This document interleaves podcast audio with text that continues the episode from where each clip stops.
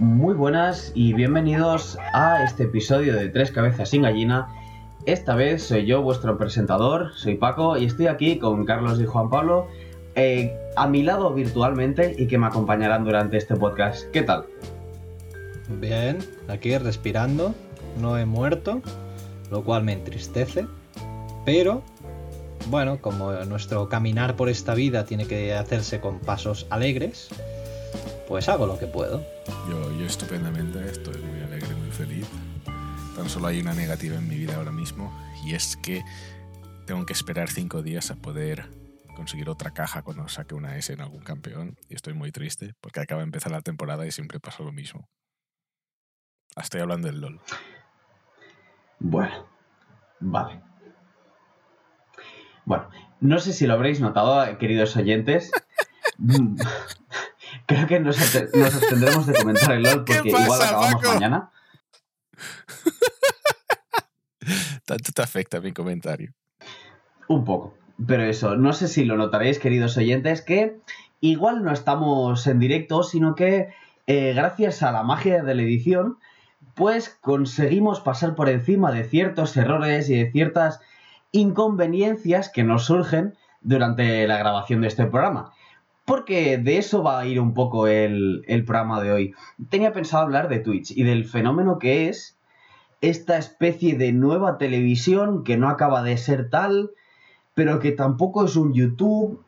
Eh, y sobre todo compararlo estos dos fenómenos, porque yo siempre los he visto como similares pero no iguales, que hay diferencias, diferencias muy significativas. Y para mí está en el hecho de que eso que estéis viendo se puede editar, más, que, más allá de la duración o de los personajes que aparecen, sino la posibilidad de tener algo editado. Eh, coges un vídeo, alguien haciendo cosas delante de la cámara y en lugar de tener que tragarte tres horas de intentos fallidos o no, de, cualquier cosa que pueda salir ahí en medio, sino conseguir y darle una estructura, cualquier tipo de estructura, sea narrativo o no, para eh, de algún modo mejorar o adecuar el, el, los vídeos a, a, a, otro objetivo, a cualquier otro objetivo que tengáis. Y esto, por ejemplo, eh, muchos streamers, a mí me ha pasado con, con, algunos personajes que seguía en YouTube, que luego cuando han dado este salto al streaming, porque de YouTube igual no se puede vivir tanto,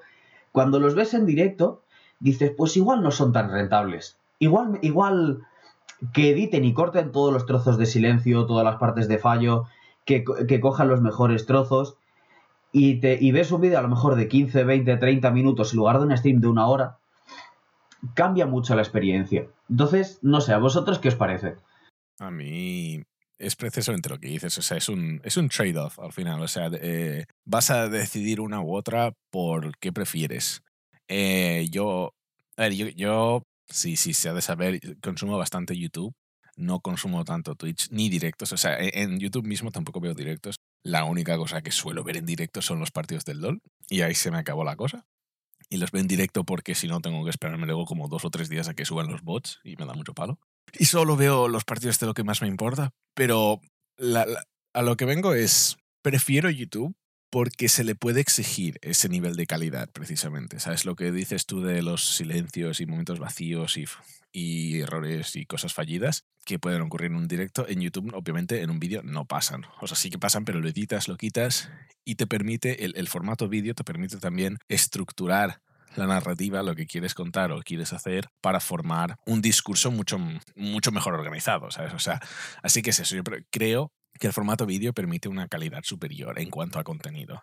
Dicho eso, ah, entiendo que a mucha gente le guste más Twitch o directos en general por su naturaleza, una, instantánea y dos, de eh, participación el chat. El chat creo que es algo muy importante. Igual que lo es eh, los comentarios en los vídeos de YouTube. O sea, yo me leo un montón y vivo en los comentarios. Es, pero, pero en Twitch es distinto. O sea, estás ahí en vivo y, y, hay mucha gente y puedes participar, ¿sabes? O sea, es un, especialmente creo que mola más cuando es un stream un poco más pequeñito. Si es enorme, no, no se nota, pero si es más pequeñito, eh, la persona al otro lado te contesta, ¿sabes? Y podéis hablar entre vosotros en el chat también. Y eh, es algo que en un vídeo jamás podrá existir el hecho de convivir en el momento y, la, y tener la oportunidad de ver algo cuando pasa. Eso creo que es la cosa. O sea, un, tú no te pondrías a ver un vídeo de te puedes poner a ver un, un vídeo de un partido del LOL, por ejemplo, pero no es lo mismo. O sea, la razón por la cual yo veo los partidos del LOL en el momento es porque están ocurriendo en ese momento. Y esa es la gracia de verlo en vivo. Es como, ¡buah! acaba de ganar el equipo que quiero que gane ahora mismo y lo estoy viendo. Es esta instantaneidad que lo mismo que partidos de cualquier deporte que la gente pueda ver en la tele, ¿sabes? Partidos de fútbol, lo que sea, tal. Es como, te puedes leer la noticia luego, pero es mucho más emocionante ver el partido en vivo y ver cómo marca quien sea que marque y, ¿sabes? ese es el atractivo de eso. Pero nunca te vas a ver como algo más producido, ¿sabes? Algo que semejante a lo que sería un documental, un análisis o algo así, es mucho más preferible en formato vídeo donde le permites al creador crear una estructura. Mm, pues sí, la verdad es que una de las grandes diferencias es lo que has comentado, el hecho de cuál es el producto, porque tanto Twitch como YouTube ofrecen productos diferentes y creo que el producto que ofrece Twitch puede estar relacionado, y yo esto lo he, lo he vivido como espectador, el hecho de poder sentir más proximidad con las personas que, con las personas cuyo contenido estás, consumiendo tú. O sea, yo recuerdo, por ejemplo, eh, yo soy un, ferviente seguidor de, de, un canal de YouTube que se llama Scar, eh, Scar Productions, que es un, un, tío que hace covers, o sea, coge canciones y la, hace covers de esas canciones, pero en estilo metal, estilo metal épico y tal. Y una de las cosas que me gusta es que lo hace todo él, a excepción de algunas instrumentaciones eh, orquestrales, pues todo lo demás lo hace él, la voz, guitarras, bajo, todo, todo, lo edita, todo él y todo. Y además tiene vídeos muy currados y muy chulos. Pues él hace, bueno, hace un tiempo se abrió el Twitch y pues ahí podías verlo jugando a videojuegos. Porque él es también un, un sucker de los videojuegos, le encanta World of Warcraft, le encanta Dark Souls, le encanta pues estos juegos que son así en tercera persona y tal, le gustan mucho. Y pues, eh, pues, en muchas ocasiones pues yo iba a verle simplemente para hablar con él y comentarle cosas y tal y preguntarle. Es un, poco de conocerlo un poquito más. Eh, yo qué sé le pregunto oye ¿cuál es tu nombre de verdad? y dices no o sea mi apellido o sea uno, mi nombre de medio es Scar. Eso no es un mote pero mi nombre de verdad es Martin. Entonces coño es un nombre que no suena tan heavy y, y, habla tal de, sus hijos, de su mujer, de su tal, de la. porque este también es bajista de un grupo de metal. Y también cuenta un poco cómo es la vida en, en, en, la carretera y tal. Y dice que las, las venues de España son una mierda porque están muy mal cuidadas. Y dice que hay otras que son mucho mejores. Y dice, sí, sí, te entiendo perfectamente. Aquí las, las salas son bastante mierdas. Eh, bueno, yo nunca he tocado en una sala muy, muy grande, pero, pero bueno, me puedo hacer una idea.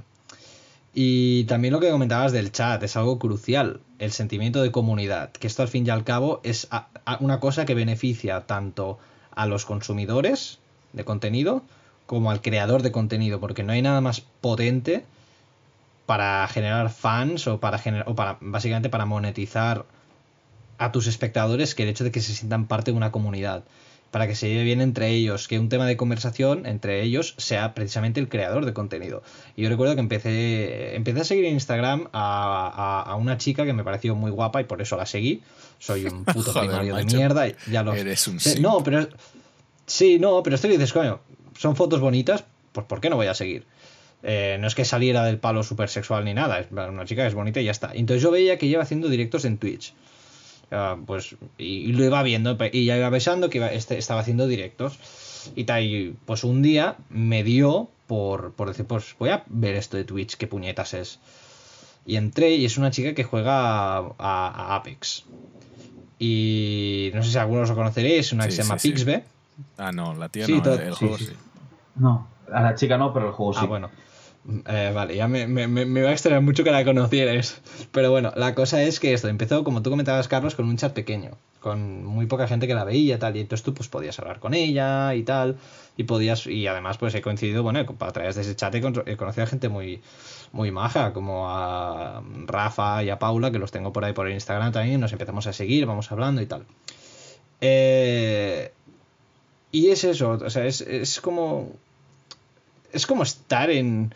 ¿Cómo, lo dirías? Es como cuando quedas con tus amigos a ver una peli y estáis ahí y además viendo la peli. ¿Cómo, qué es lo que está pasando? Pero es que además la peli es en directo y puedes interactuar con la película. Eso es una experiencia muy enriquecedora para mí y que además ofrece un producto mucho más crudo que según parece es algo que cada vez gusta más. La, esa, rotura con la, la, perfección, esa rotura con el producto terminado, dices, no, queremos ver a la persona de verdad que está detrás de la pantalla, queremos ver los defectos que tiene, queremos ver cómo interactúa de palo en directo, entonces eso me, me parece muy potente.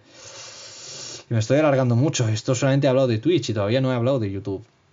Y nada, bueno, YouTube es, a ver, yo cada vez consumo menos YouTube, pero porque a veces considero que estar horas viendo un vídeo es un poco una pérdida de tiempo. Luego me veo runs de Dark Souls como un campeón o, vídeos de equipo de música y tal. Pero antes veía muchísimo más. O sea, esto que dices que te quedas hasta las 2 de la mañana viendo vídeos, o sea, y es una fase que gracias a Dios ya he quemado. Y, pero aún así es algo a lo que, bueno, lo tienes ahí y los creadores de contenido de YouTube son la leche, o sea, también. No, a ver, yo, esto que dices de, de YouTube, de, de, que de que dejas de verlo. Yo también he dejado de como consumirla a ese nivel, de como antes yo seguía a unos cuantos youtubers y veía cada día sus putos vídeos, el que salía del día. Pero no, me he convertido como en, en, alguien que ve YouTube de forma muy pasiva. O sea, me lo pongo literal en el segundo monitor, el vídeo que me interese y cosas así, mientras estoy trabajando en el monitor principal. Y, y esa es mi función primaria de YouTube.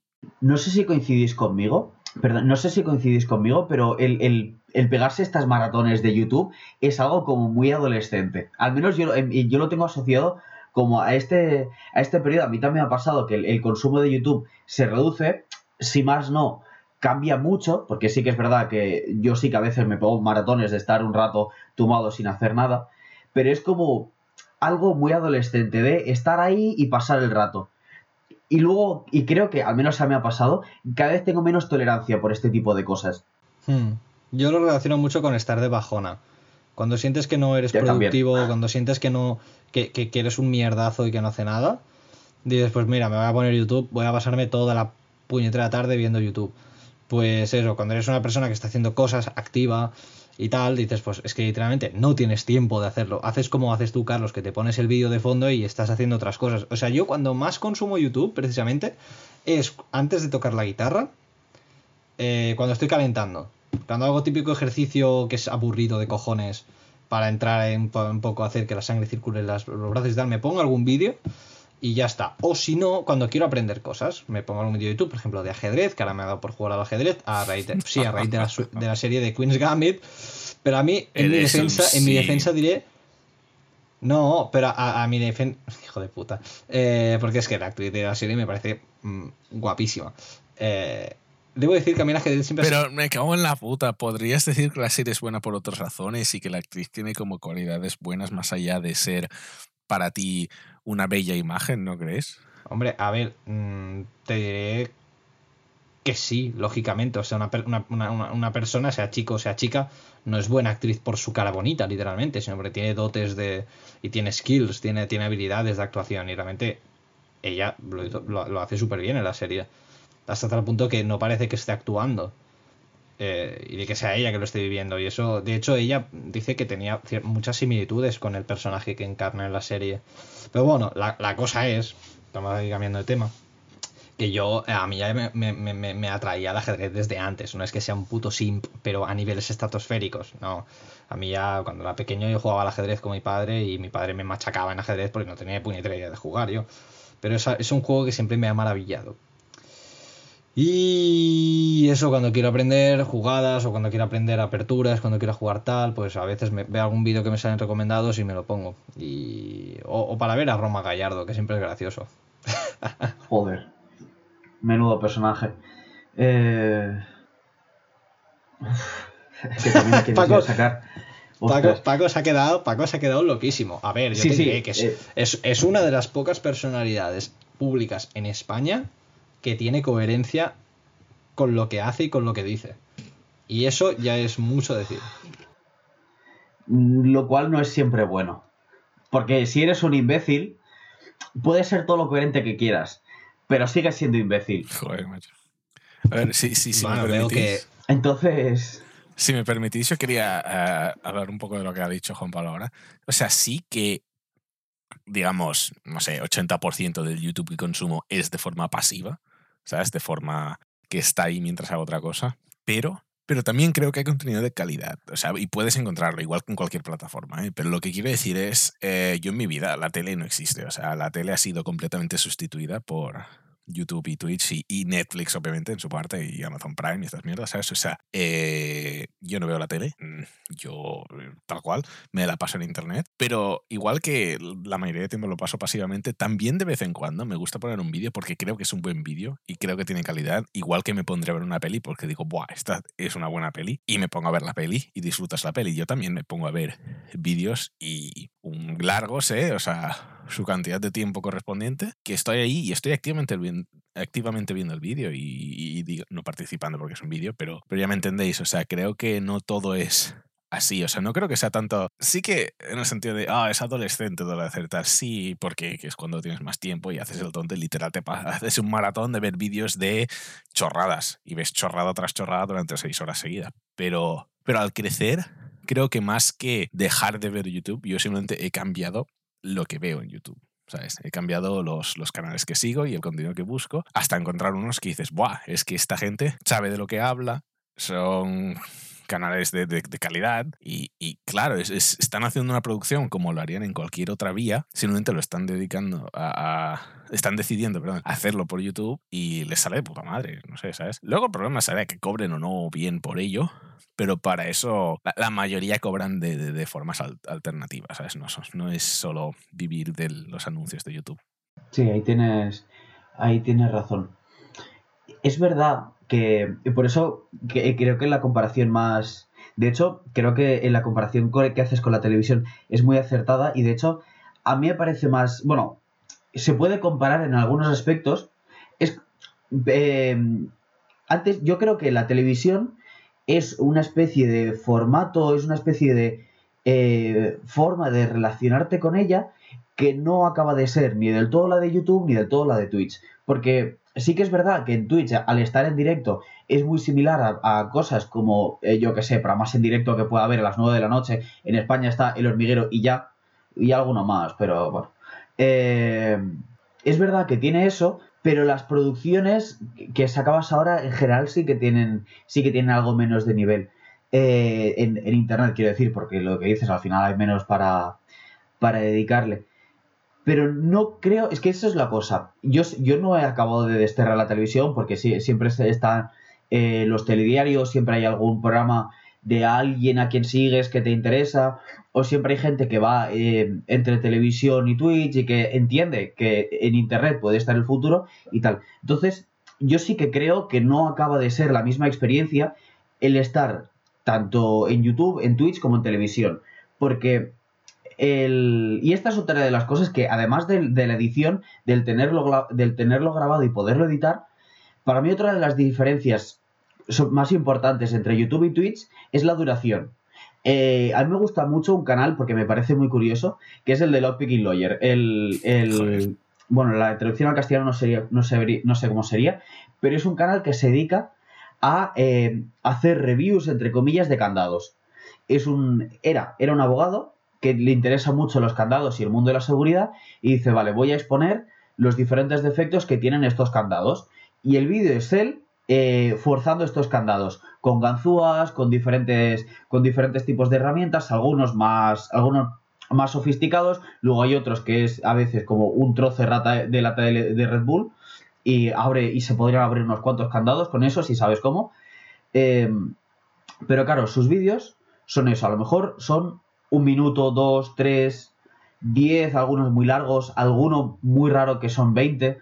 Entonces, creo que este tipo de contenido solo te lo puedes encontrar en YouTube, porque esta duración no te la permite ni, la televisión, porque es un, es un contenido muy para, muy para, para, no, para muy poca gente, porque no hay gente que se interese en los candados. A mí me interesa más, no tanto los candados en sí, tengo cero interés en forzar cerraduras, eh, sino no sé muy bien qué es lo que me atrae, pero me resulta muy curioso. tú eres muy raro y, te como son tan cortos, pues te puedes meter unos cuantos de golpe. No hace falta que te excuses. A ver, tampoco son tan raras. A, ver, eh, a ver, es, raras. eso sí, el cabrón tiene como no sé cuántos suscriptores, no sé de dónde los ha sacado.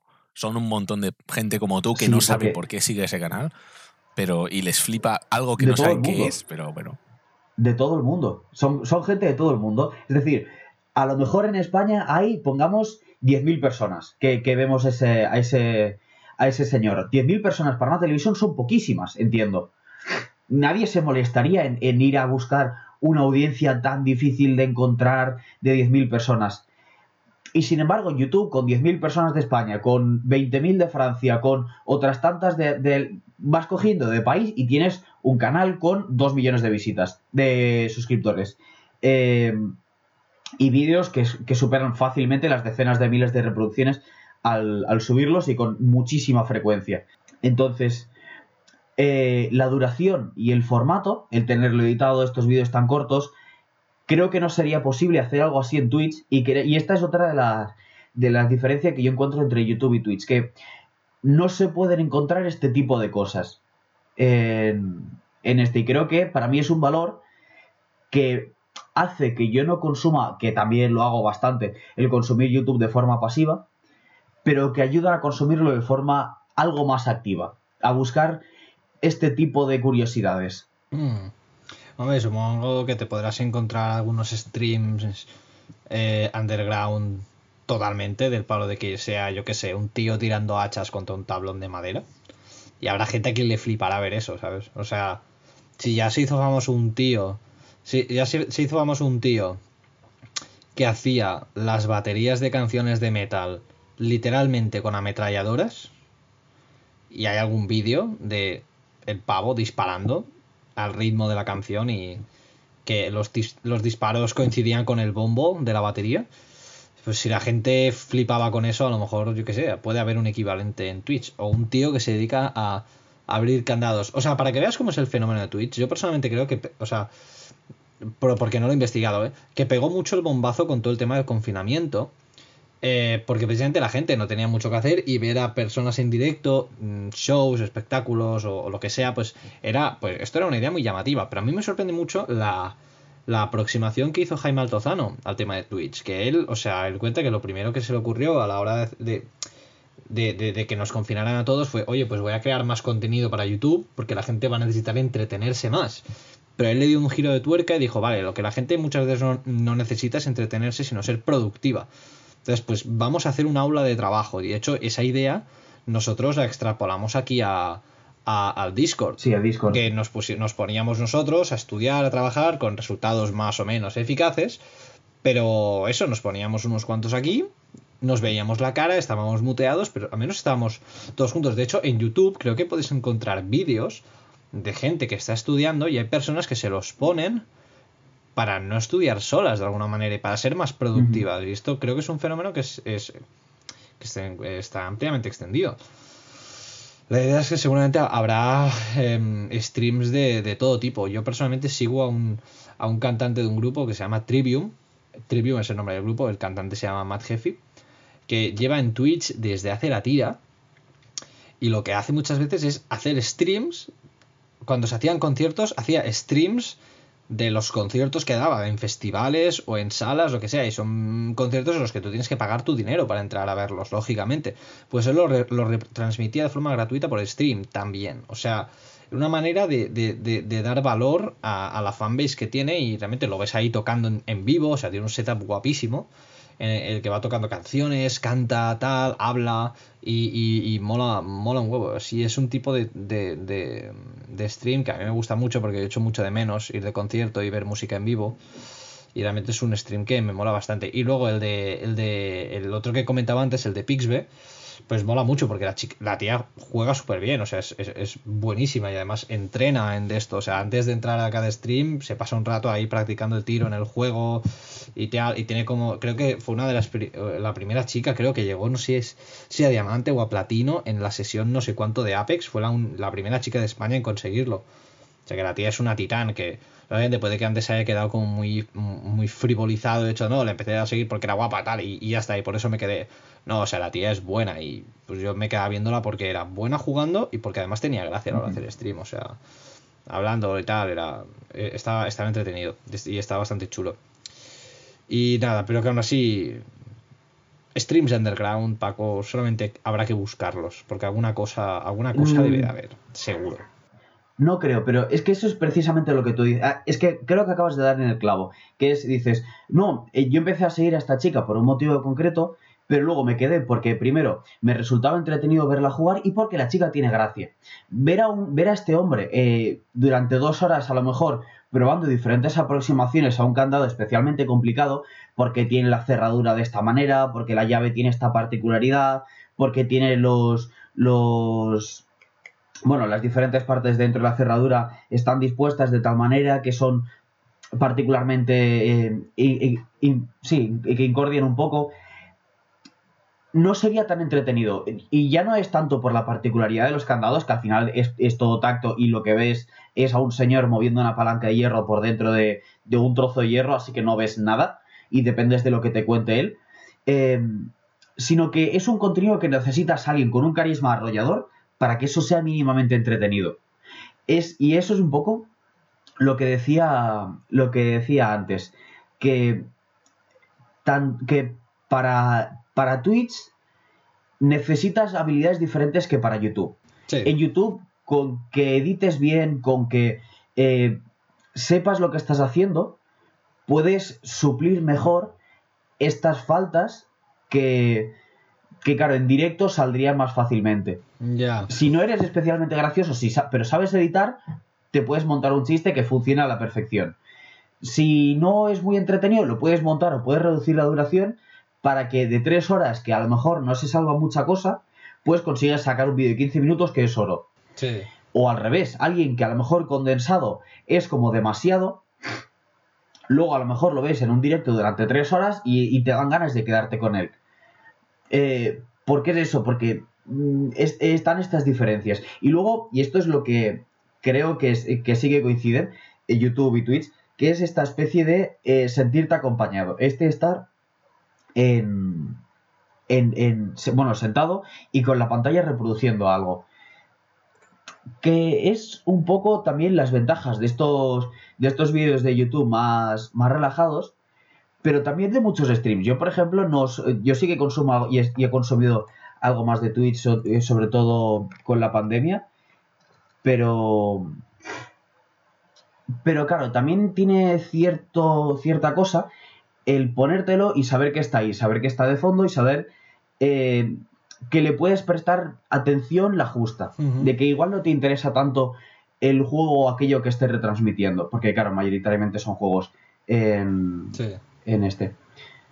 Bueno, hay de todo. Así como dato, también hay un, un batería que lo ha perado mucho en Instagram, que se llama El Estepario Siberiano y se abrió un Twitch hace nada y es gracioso porque lo ves ahí, el tío hablando con la gente, dando clases de batería y tal. O sea, también puede tener esa parte más pedagógica también, pero sí que es verdad que a veces necesitamos a alguien que esté con nosotros y como a lo mejor no tenemos a nadie, eh, escogemos tener o bien a YouTube o bien a Twitch, pero es también una realidad muy triste, ¿qué crees que te diga?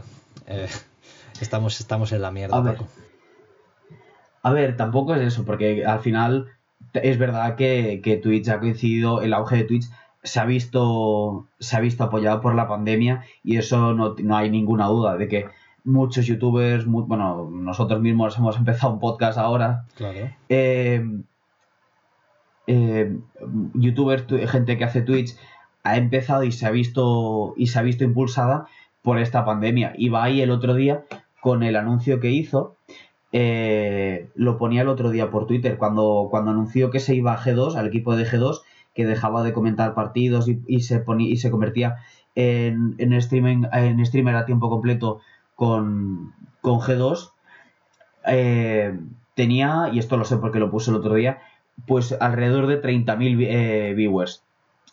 Hoy en día, el otro día, que, que, que, bueno, que anunció este proyecto en el que están en la casa los ocho streamers, que ya lo tiene montado con los patrocinios y las cosas, eh, cuando lo anunciaba tenía 400.000. Igual ahí la pandemia ha ayudado en algo. Que era un cambio que se iba a producir porque eh, son fenómenos que pueden convivir y que se relacionan de formas particulares y no necesariamente previsibles con la tele y con YouTube pero el hecho de que una pandemia nos obliga a quedarnos en casa y nos obliga a investigar de, qué formas podemos entretenernos desde nuestro propio salón ha ayudado, desde luego. No, sí, realmente es, eso. O sea, el fenómeno también que comentábamos antes de poder interactuar con gente ya sea a través del chat o sea a través de tal, es algo que agradeces, porque quieras o no, estando en casa, a lo mejor no, no, no puedes relacionarte con mucha gente más allá de tu familia o de las personas con las que estés viviendo. Y creo que realmente, o sea, No, sí. eso desde luego. Sí, o sea, la pandemia eso fue un potenciador de este, de este fenómeno. Quiero decir, mm, claro, se dice no hay mal que por bien no venga. Y esto, pues, lógicamente, ha beneficiado a unos. Eh, Y he perjudicado a otros. Sí, pero también hay que, hay que ser bastante zorro para poder saber cazar estas oportunidades. Porque quiero decir, o sea, quienes lo han petado en Twitch es porque se lo han currado, porque han tenido un producto que ha casado con los gustos de las personas que estaban Mm. planteándose ver Twitch. O que por curiosidad entraron. Y realmente eso tampoco, tampoco hay que negarlo. ¿sabes? Tampoco hay que ponerlo todo en manos de la suerte, o en este caso mala suerte de- del mundo. Y está siendo bastante gracioso. No, eso desde luego. Porque parece que en el, en, el, en el podcast estemos solamente Paco y yo, pero es que ahora mismo literalmente es así, porque Carlos está entrando y saliendo del Discord, o sea, su wifi creo que se ha puesto a bailar la conga y ahora mismo no está, por eso es- os estáis hartando de escuchar mi voz y también la voz de Paco, que debo decir, la voz de Paco es una voz preciosa de la cual nunca te cansarías. Pero, quiero decir, esperamos ansiosamente que el, el, el wifi de Carlos siente la cabeza Pero igual, y, si no, eh, sí, si no fuese porque solo funciona en Dragon Ball, yo estaría levantando los brazos para enviarle fuerza a su internet hombre, y que, y que pueda reponerse. todos, todos hacer, hacemos una oración por internet, en plan, pray for Carlos, pues, pues, pues, pues eso. No, a ver, y el, realmente el, el fenómeno en Twitch también desde el punto de vista del, del que, porque estamos hablando mucho desde el punto de vista del, del, del que consume el contenido, pero también desde el punto de vista de la, de la persona que crea el contenido, también me parece un fenómeno interesante. O sea, es, es un reto hacer un buen stream de Twitch Claro, hacer un stream que Desde realmente luego. que aporte valor, un stream que, que sea entretenido también, por lo que comentas tú mismo, que a veces se, te- se, se te- se ve los agujeros cuando estás con una persona. Esto es como cuando vas a conocer a una persona, te la habías pintado de una manera por cómo la veías a lo mejor en redes sociales o por cómo habías hablado con ella y tal, y luego en persona es un mierdazo. Pues, O sea, no mierdazo, pero ves que tiene muchas, muchas, muchas lagunas y muchas tal, y dices, vaya, esto no, me, esto no casa. Pues eso, desde el punto de vista del creador de contenido también es, es, es un reto, cuanto menos. Eh, y es eso. o que igual no es tan entretenida o igual no es tan interesante como parecía en una primera instancia. El- exactamente, exactamente. Y por eso precisamente tener la posibilidad de, de, de tú como creador ponerte el reto de, de, de poder ser capaz de en vivo y en directo ofrecer un producto que mucha gente pues quiera, quiera consumir, pues oye, eso también hay que, hay que tenerlo en cuenta. Eh, pero bueno, ahora mismo, en eh, también un poquito en referente a eso, hay hay una nueva normativa ¿no? en Twitch que entrará en vigor dentro de poco, no sé si ha entrado en vigor, a lo mejor cuando saquemos este podcast, eh, que es como muy... eh, es que me, me sale una palabra muy agresiva, pero no quiero utilizarla. Que es como muy. Bueno, no, es que iba a decir la palabra nazi, pero no es que sea nazi. Es muy estricta con lo que dicen los, los streamers o con lo que hacen, tal. No, no pasa nada con lo que dicen los comentarios. O sea, si por ejemplo, y esto lo comentaba Pixbel el otro día. Si por ejemplo alguien en el chat eh, le dice, yo qué sé, mm, eres una puta, pues la otra no le puede contestar, pues tú eres subnormal, me cago en tus muertos. No puede, porque le banean el canal. Eh, y, y- lo mismo que no pueden decir eh, como, no sé si podrían decir la, la palabra gordo o podría decir, eh, y esto lo entiendo, en plan, lógicamente, chistes eh, xenófobos, eh, homófobos y tal, o sea, esto no hace falta que te lo pongan en una normativa para que no lo hagas, pero... eh, son cosas que dices, ostras, pues un poco, le pones un poco palos en las ruedas a los creadores de contenido. O sea, como que Twitch, de alguna manera, porque muchas veces tú quieres, quieres ver a, a- yo qué sé, a alguien cagándose en la puta. Mm, Quieres, o el creador de contenido quiere poder ser libre a la hora de a la hora de crear el contenido y quiere ser transparente. Si realmente estamos Sí, diciendo pero- que Twitch. Es un terreno eh, pantanoso. Sí, o sea, sí, pero. es un terreno muy pantanoso. Claro, o sea, ya, ya sé que no, o sea, no, no, no se pueden decir barbaridades, pero esto en- por norma general. Pero si realmente estamos diciendo que una de las cosas que tiene valor en Twitch es la transparencia de, de quien crea el contenido, si tú le estás poniendo trabas a esa transparencia, digamos que estás actuando un poco en detrimento de, de- de- de tu propio medio, o sea, de, de Twitch. Y yo entiendo Pero- que. Pero, pero- pero hay una tú- diferencia, hay una diferencia súper crucial entre transparencia y tener en cuenta que la plataforma no es tuya y tiene que tener unas reglas de comunidad para que pueda sobrevivir y crearse una comunidad dentro de ella. O sea, lo que quiero decir es, puedes ser transparente, o sea, no dejas de ser tú. La cosa está, ¿sabes? A, a la hora de crear contenido en Twitch o en, en cualquier otra plataforma que te permita ser transparente, obviamente puedes seguir siendo tú, pero no puedes decirme que como alguien te ha insultado en internet, tú luego vas a salir eh, en el directo a insultarle de vuelta y a decir unas cuantas barbaridades y decir, no, es que yo soy así, estoy siendo transparente. No, estás siendo, estás siendo un puto No. crío. Y hay una gran Sí, sí. diferencia entre el tío que está comentando en chat, que lo lee la persona que a lo mejor estaba ahí a ver eso y la persona que está creando el contenido cuya audiencia es de no sé cuántas miles de personas y que todos están viendo en vivo y que se grabará y luego saldrá eso en otras noticias y es como es bastante distinto a alguien en los comentarios lo que puede o no decir por lo que implicaría que diga algo y la repercusión que pueda tener que diga o no algo en los comentarios a que lo diga el creador mismo que está en directo y que tiene un público. Y más allá de que no es tu plataforma. O sea, sí, Twitch te puede dejar hacer muchas cosas como puede cualquier otra plataforma, pero jamás una plataforma te va a dejar hacer lo que quieras. O sea, esto, este es el argumento que usa mucha gente un poco cuestionable de Morales, que es rollo, ah, libertad de expresión, lo que sea, y como es libertad de expresión, pues yo puedo ser racista y puedo ser sexista y puedo no sé qué. Es, es lo mismo, exagerado hasta otro punto, pero es que es la misma lógica. Es como, A ver. Sí, sí, sí, sí, sí. No, no, pero esto, lo de, lo de insultar y tal, también se refería, por ejemplo, a cuando tú estás jugando un videojuego y no tienes el. estás en un multijugador, por ejemplo, y no tienes el micro abierto, por lo tanto, las personas con las que estás jugando no te pueden escuchar. Pero cuando te matan y dices, me cago en ti, pero porque te sale, tío. O sea, nosotros jugando a Dark Souls, ¿cuántas veces no hemos querido agarrar por el pescuezo a las gárgolas o a es y hacerles vomitar? Pero es ahí na- na- no sí, pasa nada, sí, nadie sí te que, está pa- sí diciendo que nada por pasas. eso. Si tú dices por ahí, eres un cerdo, que es el ejemplo que ponía ella, es- es- no puedes llamar cerdo a no sé quién. a pe- o sea, pero claro, el, el algoritmo o lo que sea, o los de Twitch, no saben que tú le estás hablando a la pantalla o que le estás hablando al avatar. La- o sea, yo entiendo, eh, entiendo no, o sea, estoy de acuerdo en que tiene que haber unas normativas. Y no puedes dejar que se digan barbaridades en Twitch. desde- de- pero estoy completamente de acuerdo. Y la jugar la carta esta de libertad de expresión y tal, hombre, a ver, la libertad, es- o sea, la libertad de uno acaba donde empieza la libertad del otro. Y eso no lo puedes pisar. Pero claro, de ahí a que, que te vayan a banear el canal por meterte con la persona con la que estás jugando, pero lo mismo que si estamos jugando nosotros tres, por ejemplo, y tú me matas a mí y yo te llamo, joder, qué hijo de puta, tal, y esto lo hacemos en un directo, pues nos pueden banear el canal. O sea, por eso digo que es... Eh, pero no, tengo ahí entendido que va así.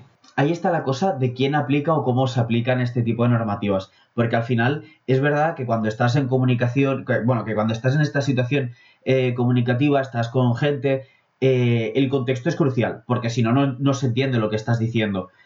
Entonces, no creo que, al igual que ha pasado con YouTube, eh, empi- dejen que esto lo aplique un algoritmo al tuntún, porque como ha pasado precisamente en YouTube, y ahí está el ejemplo, eh, muchos canales han, han recibido avisos y han recibido, eh, o, o los han tirado directamente, eh, canales sin ningún tipo de explicación. Simplemente porque el algoritmo ha decidido, o, o la red neuronal ha decidido que este no, que este no incumplía las normas. Entonces, estas normas dudo mucho de que se, van y- que se vayan a cumplir a rajatabla, porque entonces no sobrevive nadie, ni nada. Bueno, eh, Pero ahí está la cosa de eh, la importancia de quién lo aplique y de cómo se aplique. Y serán cosas que tardarán porque es verdad que si fuese solo un caso sería fácil de examinar. Dices, no, es que mira, cuando ha dicho esto, se estaban, esta- era un humor particularmente grosero. Es verdad que no era muy gracioso, pero está amparado por la libertad de expresión. O no, no, está es un discurso de odio, hay que, hay que condenarlo. Este, vale, fuera. Si fuese solo uno sería fácil, pero igual hay como miles de streams al día. Entonces, todo esto, y, y creo que todo esto son límites que se irán viendo. Así que yo no me pondría tan rápido en esta posición tan catastrofista, porque al final es lo que dice Carlos, la, la, la, la plataforma es de otros e igual tienen otros intereses que no, que no, que no quieren que se llene de, de gente con una moralidad cuestionable, a ver, por, dejar, por decirlo suavemente. Y, y también, o sea, más... No, No, no, pero, perdón. Pero que más allá de que se llene de eso, que también, obviamente, es el hecho de que creo que cuando ocurra un caso, creo que el gran problema es que cuando ocurre un caso de estos, que hay un error, que se le banea a alguien por algo que no se le debería haber baneado, empiezan a salir estas reglas, estos principios, y la gente se enfoca mucho en eso y empieza, empieza a cuestionar los principios y, eso como si fuera una gran tragedia que ocurre todo el rato a todo el mundo, cuando en verdad entras a Twitch, ves cualquier stream de cualquier persona y la mayoría de veces pueden estar insultando, diciendo que les dé la puta gana y nadie les está haciendo nada. No, pero porque aún no ha entrado en vigor. En la mayoría de casos. Aún no ha entrado en vigor la normativa. O sea, es una normativa que va a entrar ahora que va a ser más estricta. Sí, pero hay otras, hay otras anteriores, pero es lo mismo. O sea, lo que quiero decir es, es una más.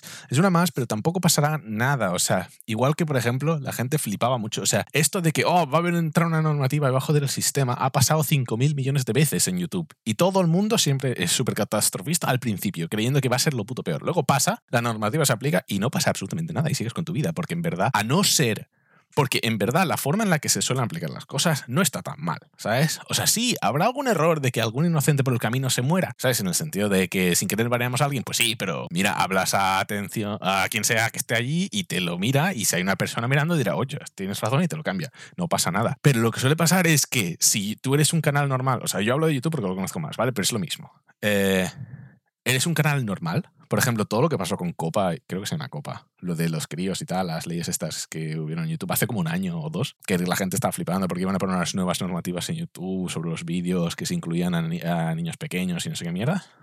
Y, sobre cómo se monetizaba ¿sabes? los anuncios de niños pequeños, la gente estaba flipando porque la gente empezaba a creer que, que hostia, yo juego a yo tengo un canal de, en el que juego Apex, ¿vale? Coño, como son un videojuego y como son monigotes de, animación, pues esto se va a confundir y el algoritmo, como oh, dibujos animados, o yo soy un animador, ¿sabes? Hago dibujos animados, pero es que aunque me vean críos, no es porque sean para críos, lo que, lo, que sea, ¿sabes? Y la gente empezó ahí como un súper catastrofista con la confusión que se crearía y lo mal que saldría para todo el mundo. ¿Qué pasa? Se aplica la de esto, eh, nadie sale ileso y a la semana se ha olvidado el tema, ¿sabes? Aunque hubo la tira de vídeos en contra de esto. Y yo creo que pasa lo mismo, he dicho. O sea, la gente está sobreexagerando lo que va a ocurrir en verdad. Si tienes un canal que lo haces bien, que es limpio, y con limpio no me refiero a no decir palabrotas, me refiero a que no seas, no sé, racista, misógino o algo súper chungo. o sea, si eres, si eres normal, si eres normal y simplemente eres un poco mal hablado, no te va a pasar nada.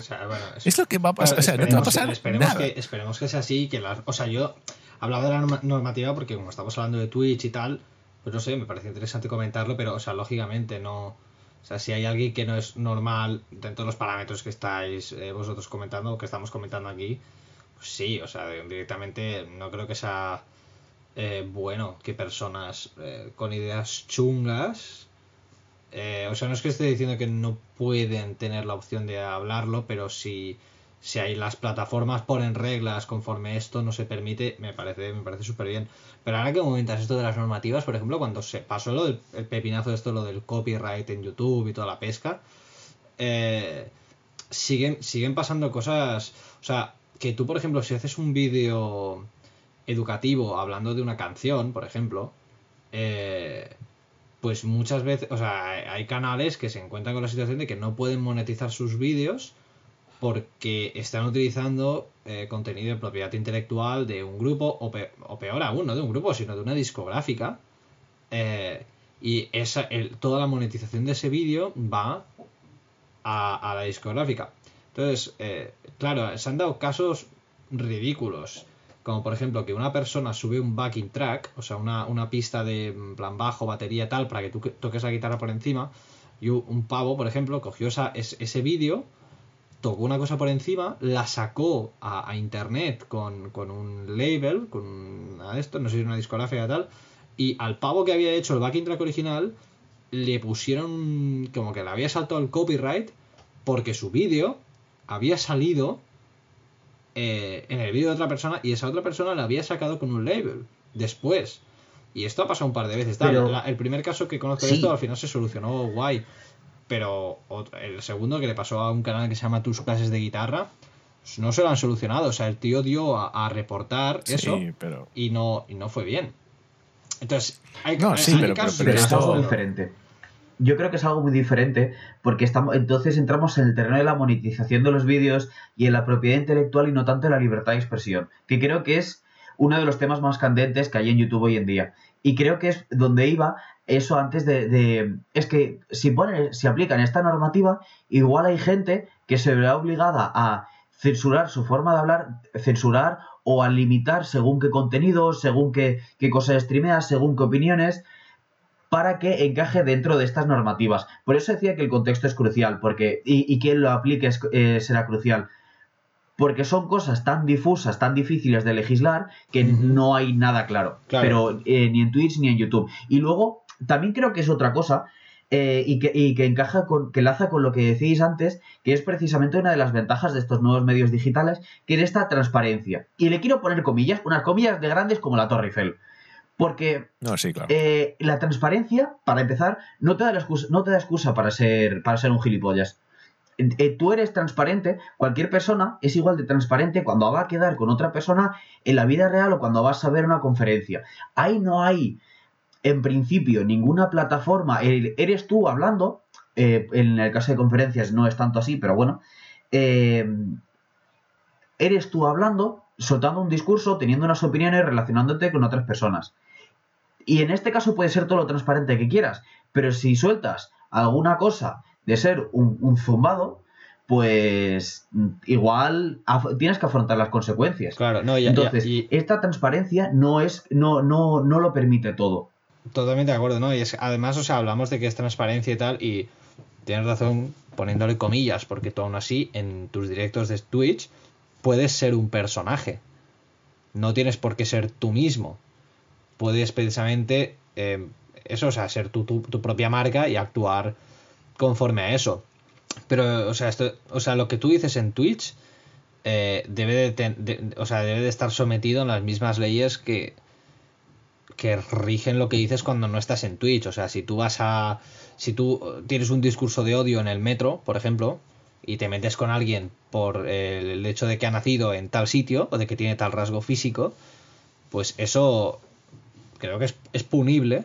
Por lo tanto, si eso mismo lo haces tú en un directo de Twitch, pues entiendo que también debería serlo. Eh, o sea, por eso mismo que comenta, o sea, Twitch no es que sea un vacío legal, ni que sea un sitio donde tú puedes decir salvajadas, de hecho, ya, ya me parece bien que se regule. Lo que yo decía de lo del tema del copyright y toda la pesca era para, o sea, un poco eh, comentando lo que había dicho Carlos, esto de las de cuando la gente se lleva las manos a la cabeza con las nuevas normativas y tal, y que al final no son para tanto. De bueno, hay casos en los que sí, lógicamente habrá otros en los que no, porque ahora mismo Sí, tú cuando sí, sí, subes un vídeo a YouTube, eh, lo de que si es para niños o no es para niños, lo, lo marcas tú mismo. Tú mismo tienes la opción de decir, ¿es contenido para niños? En plan, no. No es contenido en plan pensado para niños. Y, o sea, sí que hay, gen- hay veces que la gente se ahoga en un vaso de agua. Y que ve como que su estilo de hacer las cosas se ve comprometido por tal No, o, sí, o sí, cual, claro. pero al final acaba siendo nada. Hay otros casos en los que sí, o sea, y, y tampoco es por decir, por hacer de la. De, de, de esto, de un ejemplo que ha pasado en tal, hacer como que todo lo demás tiene que cambiar. Aunque a decir verdad, sí que hay personas que piensan que cuando hay excepciones en una teoría, la teoría está mal. Eh, Joder. sí, no, no, es- sí, sí, se hace. es- Pero, pero, sí, sí, pero suena un poco de aquella pero una ¿eh? cosa, o sea, hab- hablando de lo del copyright, es que creo que el copyright lo estamos metiendo aquí un poco. Es que es un tema... Un poco. No, era, era, de era- una manera un poco chunga, porque es un tema claro, era un, distinto. ej- era- Claro, no, era, es- era es un solo, un ejemplo, ejemplo de lo de las normativas. No es que quisiera hablar del copyright. Sí, pero, pero, pero no es un buen ejemplo, creo yo, porque Mm. las normativas son cosas que de- es cosas que debería hacer la plataforma en sí, simplemente porque quiere hacerlo la plataforma en sí. Esto estamos tratando de un tema de que legalmente ciertas personas que tienen derechos a ciertas cosas deberían ser pagadas por eh, que otra gente use ciertas cosas, sean o no productoras o lo que sea, ¿sabes? O sea, yo cuando hago vídeos de YouTube son de cine, ¿sabes? Me pasa absolutamente lo mismo. No es con música, es con pelis, pero es lo mismo. O sea, no, o sea, no puedo monetizar absolutamente nada porque estoy usando planos de películas que no son mías. Y lo que quiero decirte es, no es lo mismo, ni creo que pueda ser comparable, ni y obviamente no se soluciona de la misma manera porque implica a muchas más cosas. Y esto ya es, en el ejemplo concreto de YouTube, el copyright es, es, es porque es, es un terreno que no existía antes. Es un terreno en el que, o sea, antes de YouTube, ¿qué coño había? ¿Sabes? Semejante y comparable. Y, y es tan enorme que no saben ni ellos qué hacer. Y es normal, o sea, na- nadie sabe qué hacer. Y lo, lo seguro ahora mismo es estar a- del lado de la gente que está, está dando dinero, al fin y al cabo. ¿Sabes? De- a- a- del lado de los anunciantes y esta gente. Creo que poco a poco durante los años lo ha hecho y lo hará cada vez más y saldrán otras plataformas mejores, y etcétera, etcétera, se, se intentará equilibrar y llegar a un punto en el que sea sano y que si tú haces un review de algo, pues no te, no te metan un de copyright porque coño, es un review y es fair, fair use y, y ya está, ¿sabes? Y no debería pasar nada. Pero claro, es que es distinto y es un problema con una solución bastante más complicada porque no existe en ningún otro sitio, porque no, ¿sabes? O sea, no puedes decir, existe en la televisión, no, porque la televisión es, un, es un, una plataforma súper exclusiva, por ejemplo. Por eso es tan sencillo ahí. En cambio, en YouTube, cualquier pringado y su madre puede colgar un vídeo. Y además el tema del copyright sí que es verdad que cuando tú creas, o sea, cuando tú hablas de, de, un tema, de una canción o de una película, tú puedes hacerlo por amor al arte y porque realmente eres súper fan de esa película o de esa canción, pero realmente la gente que gana dinero con YouTube pues lógicamente busca ganar dinero con YouTube. Y entonces, por ejemplo, antes de hacer un tutorial o antes de hacer un análisis de una canción super underground que no conoce ni su puta madre, pues te va a hacer una canción, una review de una canción de Led Zeppelin, por ejemplo, o de Dua Lipa, o de Rosalía, o de lo que tú quieras. ¿Por qué? Porque eso les va a dar eh, dinero, les va a dar visitas. Entonces yo entiendo que en este sentido eh, están utilizando la marca de otra persona, están utilizando el caché que tiene otra persona con una propiedad intelectual que no es del creador de contenido. Y en ese sentido sí que hay que ser críticos. O sea, yo estoy de acuerdo en que haya restricciones de propiedad intelectual. Y todos los canales de YouTube, por ejemplo, del mundo de la guitarra, que se empezaron a quejar de que ya sus tutoriales no iban a tener dinero. Y dices, a ver, claro, pero tú por qué hacías tus tutoriales? ¿Por amor al arte o porque querías ganar dinero con la monetización de los vídeos? O sea, también sí que hay cierto victimismo y cierta cosa tal en esta, en esta clase de situaciones. Es decir, que no es que yo piense, no, no tendría que haber copyright. Pues, evidentemente hay que, tiene que haber copyright. La verdad es que, como tú dices, yo espero que un poquito se regule, porque sí que hay otros vídeos interesantes, de, por ejemplo, los de análisis, los de tal, que puede que no sea tanto. Toma, cualquier persona puede consumir esto y aprender a tocar esta canción con tres acordes sino que es un trabajo en plan de investigación, un trabajo de análisis, un trabajo de estudio y después lo tienes que poner todo. Es eso, es que, claro, yo los, veo un canal de YouTube que, de un tío que se llama Rick Beato, eh, que es un tío eso que hace análisis de canciones y, las analiza en plan pista por pista. Eh, tiene, están las pistas en internet y las, las saca y las analiza y te cuenta cosas y tal y están súper bien. O si no, los análisis de Jaime Altozano, obviamente, ya que lo hemos hablado antes de lo referente a Twitch. Eh, los análisis de Jaime Altozano que son una pasada, o sea, a mí me encantan. Y además los hace muy entretenidos y muy vistosos. Y entonces, claro, por un lado tienes a los que quieren conseguir visualizaciones eh, simplemente por utilizar un contenido que no es suyo. Y luego tienes a los otros que se pegan el currazo de hacer un vídeo bueno explicando un montonazo de cosas. Entonces sí que hay que buscar un poquito el término medio y lo que tú dices tú, Carlos, de que lo que dices de que se regulará y de que llegará un punto medio en el que se quien tenga que pringar, pringará y quien no tenga que pringar, no pringará. Pues sí que es algo que, o sea, tarde o temprano se tiene que dar. Pero, a no ser que no le salga de las pelotas a YouTube, que entonces es... Pero es que este... Que es, no, es que es la cosa, puede que no le salga de las pelotas. Claro, y es, es totalmente legítimo, pero al fin y al cabo tú estás utilizando una, una, plataforma que es privada, es de Google, y si Google dice no, esto no lo quiero, pues te jodes y bailas. Quiero decir, no, YouTube no es del que crea contenido. Sí, pero por, eso he intentado mencionarlo un poquito antes, pero para dejarlo más claro. Por eso creo yo que lo único que pasa es que ahora YouTube es como el, gran pez, ¿sabes? Pero no tiene por qué serlo siempre. Y va a tener que cambiar, igual que cambia absolutamente todo, si quiere seguir sobreviviendo. O si no, algún día vendrá algo nuevo mejor que se lo va a comer vivo, ¿sabes? Twitch mismo. Porque. ¿Qué, perdón? Creo que Twitch es un poco lo que dices. Eh, y nos muestra un, un lugar en el que YouTube no había conseguido triunfar de ninguna manera, que son los directos. El consumir y entrar a ver a gente que está haciendo algo a cualquier hora del día era algo que Twitch no, que, que YouTube, perdón, no había conseguido y Twitch ha conseguido aprovechar las circunstancias y ha conseguido plantear un modelo que sí ha sido exitoso. La cosa es Sí, pero a ver, no, no, no lo compararía de esa manera precisamente por lo que dices de que ese es como el terreno de directos. Yo hablo más, si, si, si nos quedásemos en, en, terreno vídeos, ¿qué hay que puede hacerle competencia a YouTube? Ahora mismo nada. Vimeo. Pero no significa que, Vimeo es una puta basura. ¿vale? Lo usan solo cuatro pringaos que son muy cinéfilos y ponen ahí todos sus reels. Me cago en la puta, estoy hasta los huevos de ver reels en Vimeo. Pero más allá de eso no lo usa nadie. ¿eh? Y no hay una gran competencia en YouTube, pero no significa que nunca la habrá, ¿sabes? Y, por ejemplo, podemos preguntarnos si algún día saldrá algo de pago. Igual que, por ejemplo, es que la tele no es gratis, ¿no? La tele la pagas. La tele normal, la tele, tele en casa Sí. para ver La canal. tele, la- bueno, a ver, la tele Lo pública la pagas es- con impuestos y la tele privada es no, como no- o sea, tú pagas, creo, el- plan, la antena, el hecho de que te llegue la retransmisión. Ese sí, pero la tele en sí misma la Exacto. paga, o sea, con los anuncios y tal. No, sí, sí, pero lo que quiero decir es, eh, de la misma manera, si queremos como pensarlo un poco, eh, podemos traducirlo a algo que pagásemos por suscripción o por lo que sea, eh, algún sitio semejante a YouTube. Se me ocurre un ejemplo que no voy a opinar si es bueno o malo porque no tengo ni idea, tan solo lo he visto eh, promocionado alguna vez en algún vídeo que es como Ne- eh, Nebula o Sí, mierdas así Sí, sí, sí, sí. que son como es eso, son plataformas nuevas que sostienen mejor y tienen como muchas mejores ofertas para el creador, ¿sabes? Lo tienen mucho más en cuenta. Ujú. Y son plataformas que pues, están directamente subvencionadas por aquella gente que consume los vídeos. O sea, tú estás pagando una, tu suscripción, que no sé cuánto es, eh, y ves los vídeos ahí como si quisieras verlo y tienes a los creadores que tú quieres ahí, etcétera, etcétera. Lo que quiero decir es, es un inicio. Estamos entrando en... Es muy largo, así que es muy raro decirlo porque es como... Hace mucho, en verdad, que está YouTube si lo vemos en escala temporal. Hace poco, pero hace mucho, ¿sabes? Es este, esta zona rara en la que dices, llevo casi toda mi vida que recuerdo yo que YouTube existe. En verdad no, pero ¿sabes? O sea, lo tenemos como muy Sí, sí, presente en nuestra vida.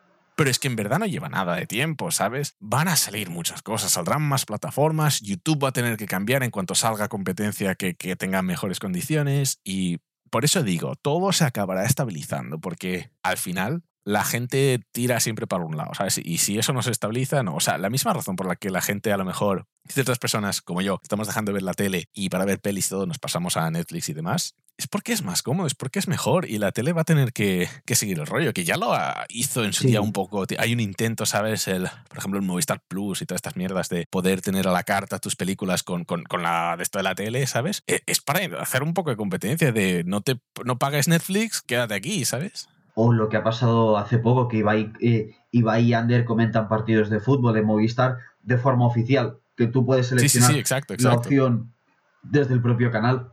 O luego está el YouTube Premium, ¿no? ¿Cómo se llama? El YouTube Plus, esto, que te sale siempre el anuncio Mm, de ¿quieres probar Uf, no, sí, no veo demasiado YouTube bien Red. eso. Eso, el YouTube Red. No, eso ya no Eso es existe. el YouTube Red, pero eso...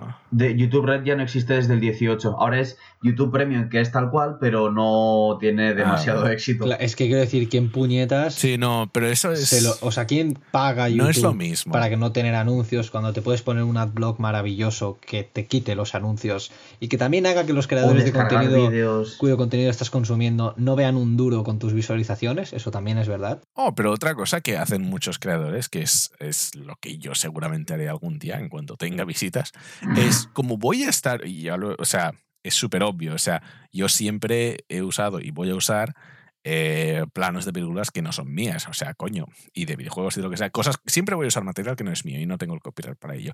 Así que la forma de monetizarlo, ¿cuál va a ser? ¿Sabes? Yo no voy a poner anuncios. ¿Para qué? Hay mucha gente que directamente no pone anuncios en sus vídeos porque sabe que no les sirven de nada, están consiguiendo dinero para otra gente y entonces tienes una vía secundaria por la cual cobras. Intentando no dar dinero a YouTube porque no tendrán anuncios, tampoco ganas tú, pero, ¿sabes? Cobrar un poco a través directamente desde de la gente que te, te, te- te ve, tus oyentes tu, o las visualizaciones o quien sea que te vea, ¿sabes? Eh, ellos eh, decidieron pagar. O sea, Patreon eh, fue como uno de los primeros ejemplos que surgió, creo, en su día Sí. de esta manera de monetización. Entiendo que hay muchas más. Hay sponsors privados. O sea, ¿cuántos vídeos veis vosotros? Que es como el puto, ¿cómo se llama? El NordVPN NordVPN. de los huevos, lo tengo. O sea, lo tengo tan rayado. Sí, sí. Pero, pero cosas así. Lo que quiero decir es... ah, YouTube tiene que cambiar. ¿Por qué va a tener que cambiar? Porque va a pasar esto y cada vez va a pasar más esto. ¿Y qué pasa? Cuanta más gente desactiva anuncios en YouTube por poner los suyos propios, YouTube se queda sin dinero. Va a dejar de ver duros porque se quedaba parte de ese dinero de los anuncios. Eh, Sí, y, y es... y los pueden poner de forma automática. Es decir, entiendo que eso no es algo que se vaya a acabar, pero, pero bueno. O sea, YouTube puede ponerte la opción No, de pero, pero o sea, si empiezan a poner anuncios sin permiso, la gente Sí. se va ahí. los Sí, creadores pero de ahí también hay limitaciones. Es decir, entiendo que no puedes poner 15 anuncios en un, minuto, en un vídeo de 10 minutos. ¿Hay quien lo ha hecho? Sí, al principio, y todos conocemos casos de gente que cada minuto era un anuncio. O, seguro que alguno hemos visto de los las barras estas llenas de puntos amarillos que dices, compañero, igual se te han, se te han caído un poco de vídeo en los anuncios. Pero entiendo que es algo que se puede regular muy fácilmente y yo veo que, sin embargo, la, opción es más el, poner anuncios y, sponsors privados, como por ejemplo el archiconocido NordVPN, eh, porque aunque no genere esos eso, porque aunque no aunque YouTube no pueda poner sus propios anuncios dentro, sí que estás dentro de su plataforma y eso entiendo que les hará ganar dinero. Mm, claro, ya ahí el tema de los adblocks es, es distinto, pero bueno. O sea, no, no, no, no te hace ganar dinero directamente. Lo puedes usar como algo para negociar con anunciantes, decir, hey, tenemos tantas visualizaciones al día nosotros, ¿sabes? Y lo puedes usar como leverage para, para negociar. Pero no da dinero eso. Y por eso estoy diciéndolo. O sea, poco a poco, si YouTube deja de ganar dinero por razones así, YouTube mismo se va a tener que dar cuenta que ha de cambiar. Y lo que digo es que si no cambia, vendrá otro más listo y se lo comerá.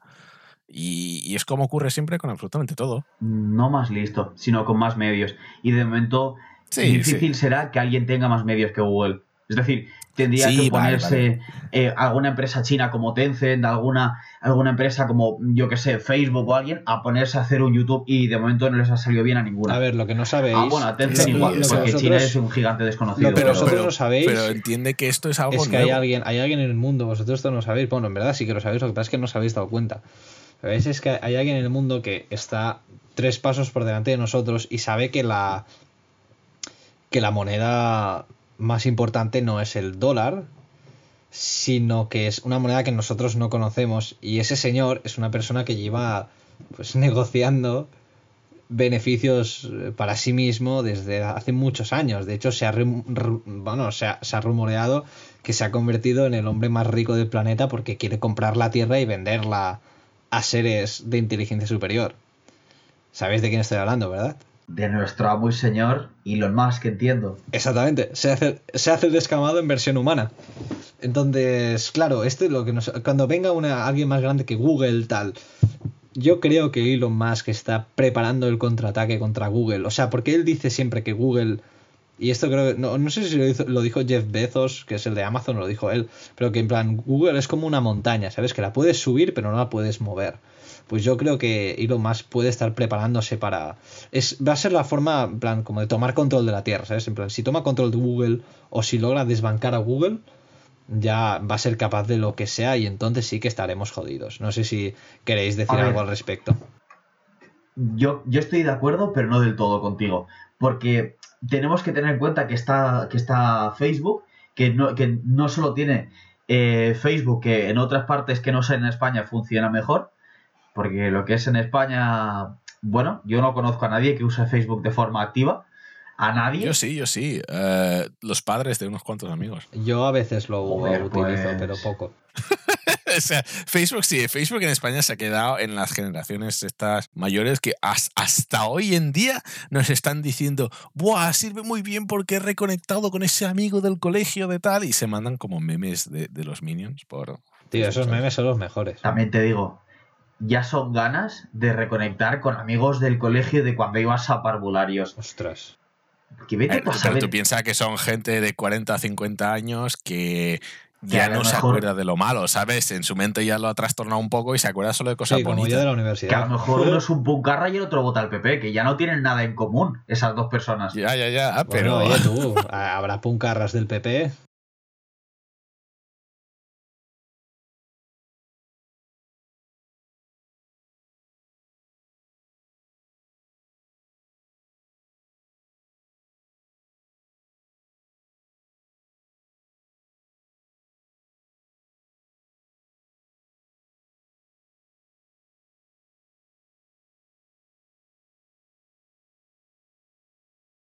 Eh, lo dudo mucho.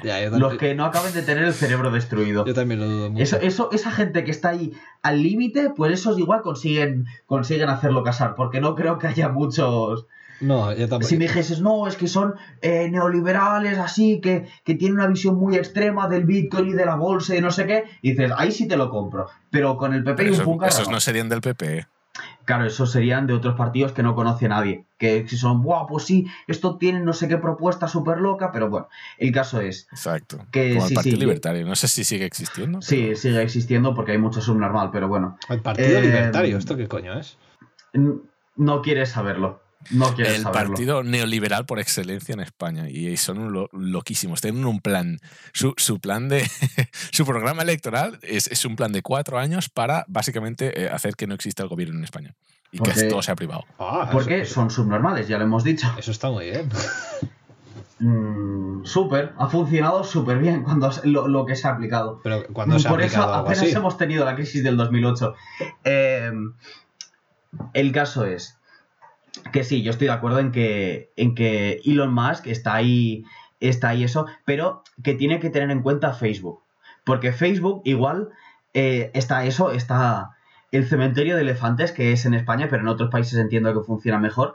Está WhatsApp, que lo utilizamos todos, y eh, es están Facebook. eh, claro, y luego está el uso de estas aplicaciones en otros países. Luego En- está Instagram. Creo que era en. Esto es algo, y esto es algo real, saliéndonos de la, de la, de la teoría conspiranoico momento. Cuando Bolsonaro subió al poder, en su, en su investidura, el, el día 1 de enero creo que era, había gente manifestándose, coreando el nombre de Facebook y de WhatsApp. Y dices, ¿pero en qué puto mundo vivimos? ¿Qué mierda es esta? ¿Por qué están coreando el nombre de esta empresa?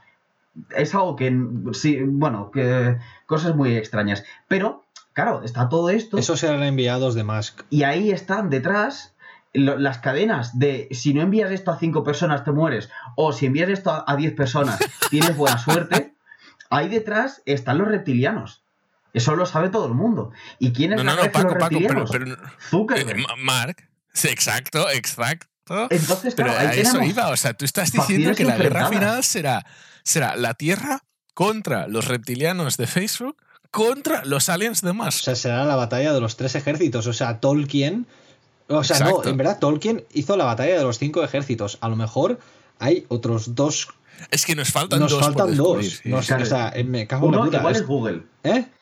Uno es Google y el otro, pues no sabemos quién O sea, será. tenemos Google, Claro, tenemos que tener en cuenta. tenemos Será Google, la revolución de los Tesla, gamers. Facebook y los aliens. Nos falta uno.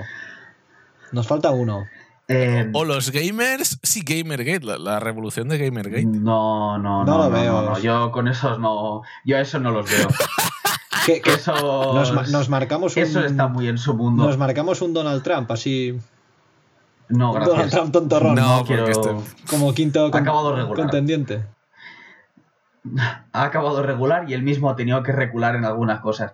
Eh, pero claro, yo apuesto, sin embargo, que claro, todo esto son cosas que vemos en nuestro día a día, porque está Google, está Facebook, está Elon Musk. Bueno, Elon Musk igual no está muy en mi día a día, pero es alguien a quien tenemos en cuenta. Sin embargo, yo quiero apuntar a el, el que es el gran desconocido para nosotros, que es, bueno, a ver, el gran desconocido no, pero claro, Asia es un, contenido, es un continente gigantesco. China tiene muchísimos millones de personas. Ah, vale, sí, sí. El otro día decían, y esto también nos seguimos un momento, que en, en- en la aplicación de, de directos de, de- de China se llega al millón de, de visualización de, espectadores casi regularmente, semi-regularmente. Dices, ¿cómo llegas a tener un millón de personas viéndote? No sé. El caso es que en Asia, en la India, tiene también otros tantos millones de personas.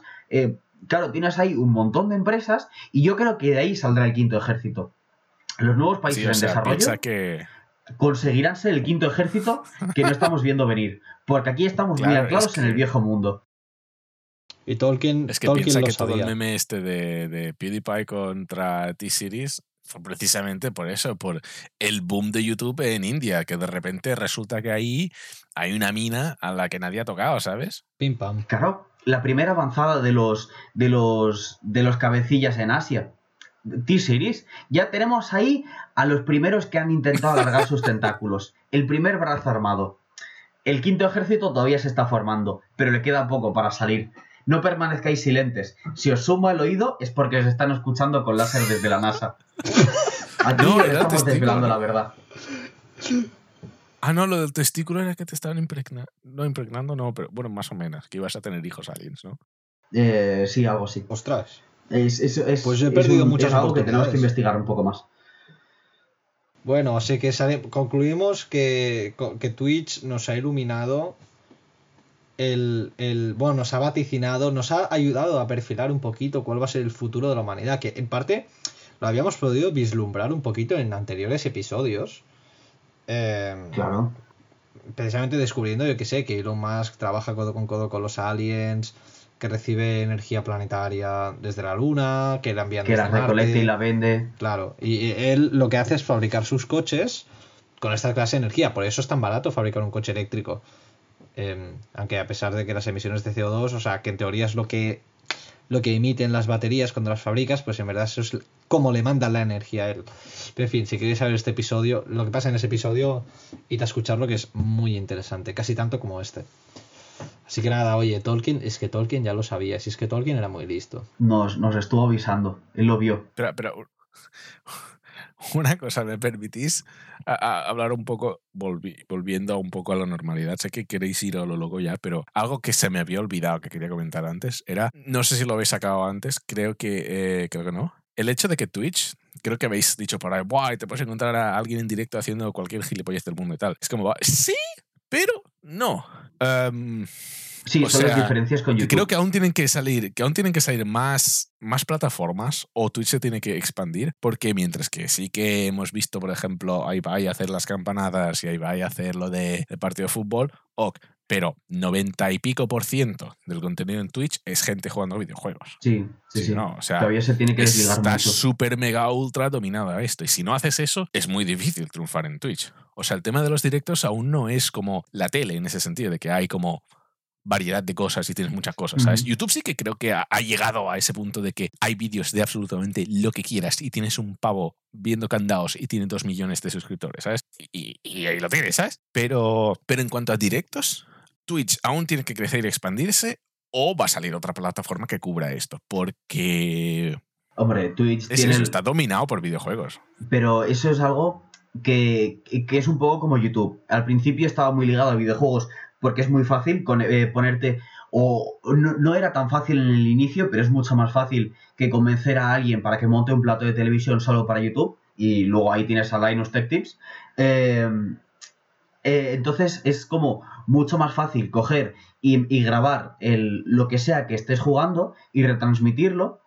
Y como es el público que se mueve por- por internet, también tiene mucho peso en los videojuegos, entonces es como más normal que sea este tipo de gente con este tipo de perfil, que gasta tiempo en internet, que vaya a ver este tipo de cosas. Cuando se vaya separando y cuando los No, videojuegos sí, sí. vayan perdiendo más importancia en Internet eh, o, o cuando se vaya diversificando el, contenido que se hace en Twitch, pues entonces sí, ahí está Ibai con la casa que quiere hacer otras cosas, aunque hace bastante que no hace que no hace estrictamente videojuegos, sino que es él hablando. Ahí tienes, yo conozco en, bueno, en España a Emilio Domene, que, que habla mucho sobre Estados Unidos. En inglés tienes a Hassan Piker, que tiene eh, regularmente streamings con decenas de miles de personas. Creo que son alrededor de 50 o por ahí. Es decir, un streaming bastante exitoso y comenta política. Eh, entonces, o, el just chatting, gente hablando durante a lo mejor dos horas. Pero sí que es verdad que eso, que todavía tiene que desligarse mucho. Sin embargo, y esto yo lo quiero ligar un poco con lo que decíamos antes, que es verdad que Twitch nos ha conectado y nos ha ayudado a que nos haga compañía. Eh, como YouTube nos permite consumirlo de forma pasiva, Twitch también nos ha ayudado a hacernos compañía y nos ha ayudado a conectarnos con otras personas. Sin embargo, yo también quiero destacar la, la- la conexión con los ordenadores. Y no me refiero en el sentido a que estemos más acostumbrados porque hemos tenido que pasar mucho más tiempo en casa, sino una conexión... Sino a que nos lo metemos en vena. No, eh, bueno, sí, pero no, no exactamente. Una conexión física, una conexión espiritual. Porque Twitch nos ha ayudado a conectarnos con nuestros ancestros mecánicos y digitales. Los primeros aliens Ay, venían en forma tío. de ordenador. Eran ordenadores Me has biológicos. pillado. Los primeros aliens girado. O sea, eran ordenadores biológicos de los que nosotros salimos ahora. Solo que, como la gente ha permanecido silente y no se han enterado de la verdadera historia, no lo saben.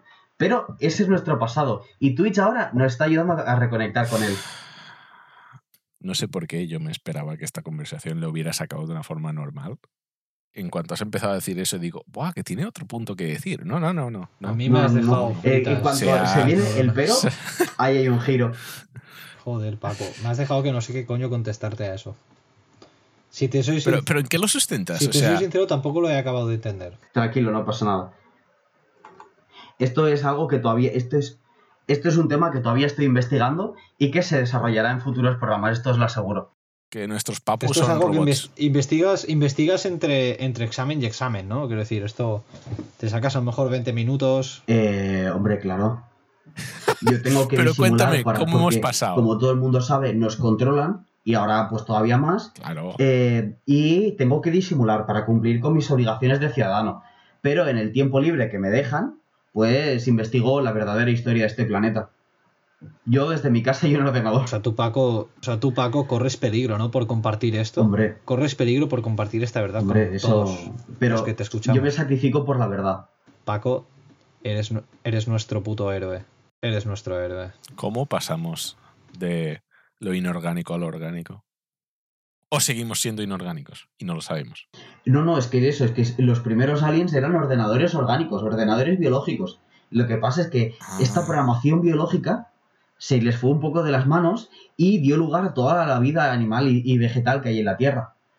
¿Qué, Pero- qué es un ordenador? O sea, me estás diciendo, Paco, ¿No es eso un cerebro? Paco, me estás diciendo que lo que pone en la Biblia no es verdad. A ver, igual A la ver, sí, Biblia sí, se ha esto- tomado es- al pie de la letra durante mucho tiempo.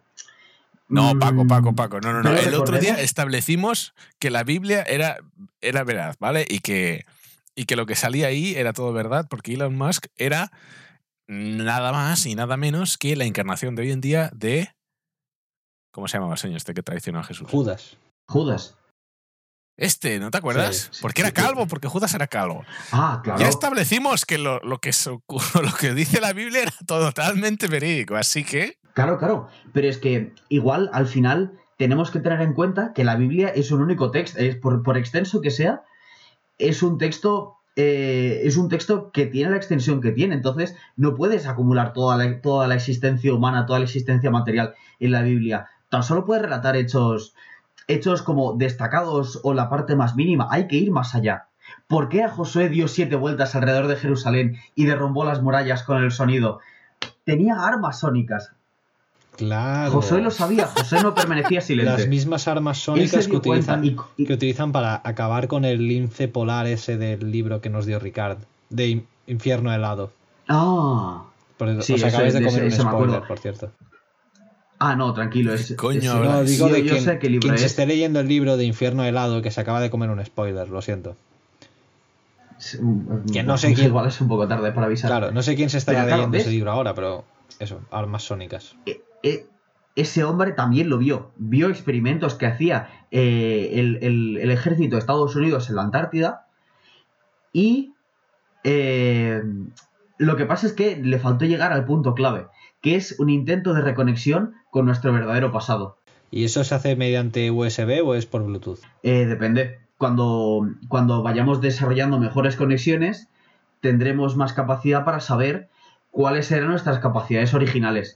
Y entonces, Sí. junto con el recuerdo de las capacidades del, del- del ser humano primigenio, de la vida primigenia, de estos ordenadores biológicos, que igual te hacían la contabilidad como te construían un muro, las dos cosas la misma persona, solo que el, el descontrol que hemos tenido nos ha ido haciendo perder habilidades. Cuando reconectemos con este, con este, con esta forma de vida primigenia y luego nosotros vayamos desarrollando nuestras capacidades, conseguiremos perfeccionar lo que nuestros, lo que nuestros primeros sí, predecesores no pudieron y llegar a la perfección. O sea que un poco los humanos primigenios son como el pigmeo primigenio, ¿no? Que, o sea, se sabe que está ahí, pero no se sabe qué ha sido de él. No se sabe qué ha pasado Claro. después. Por lo tanto, reconectar Claro. con esa parte de la Pero- historia es complicado. Puede haber teorías. Pero según mis fuentes, según mis fuentes, era un ser de increíble perfección. Vaya. Pero ya digo, todo esto está un poco. Todavía todo esto está un poco en desarrollo y me arriesgo un poco. Ya no por el riesgo que corre mi vida en sí, que eso lo doy por supuesto y lo agradezco, sino porque yo jamás, jamás, jamás de los jamases querría desinformaros. Así que tengo que andar con cuidado. Por supuesto. No queremos fake news en este podcast. Pablo, Paco está muriendo ahora mismo. Bueno, Queremos ser la Fox de los podcasts. no, Hostia por favor. puta, no, por favor, No, por retira favor. eso. O sea, voy a vomitar. Bueno, a ver. Bueno. eh, Yo, por mi parte, bueno, tengo una cosa más que añadir, que lo que he comentado antes del USB o el Bluetooth, a lo mejor si queremos conectarnos con nuestros antepasados, podríamos hacerlo por Bluetooth, pero si, queríamos, si, quisiera- si quisiéramos reproducirnos con ellos, a lo mejor por USB sale mejor. Y con esto me voy. Uf, Paco acaba, Bueno. Paco acaba de entenderlo. Carlos, no, no lo pienses Carlos mucho. todavía está intentando entenderlo. No estoy Si sois mal pensados, lo mejor. entenderéis. Casi que ¿De qué mejor. Eh, Pavo, yo creo que es un buen punto cuéntamelo. para dejarlo. ¿Quieres que mate, qui- ¿quieres que mate la rana o qué? Claro No, que no, quiero que mates la rana. No la voy a matar. si eso en privado, se lo cuenta. Te lo cuento por privado. Pero, joder. Paco es un Uf, ente, es un ente que es superior un y lo buen punto entendió. para dejarlo. Paco es un ente de luz. Pero Así- bueno, ya te digo, yo por mi parte no tengo nada más que, que añadir. O sea, esperamos ardientemente la batalla de los cinco ejércitos que acaecerá tarde o temprano. Quiero decir, todo el lío que ha habido en Estados Unidos tal, ha sido solamente un pequeño vaticinio de lo que pasará. Una situación de caos, descontrol, pequeña desinformación, que no sabemos qué coño está pasando. Pues esto es solamente el principio del fin. Oye, así como pregunta final para de esto. De estos cinco ejércitos, de, a, a cuál perteneceríais vosotros? Hombre, yo me voy con los aliens. Uf. Yo propongo, ¿Te dejas comer el cerebro? Igual que Elon Musk.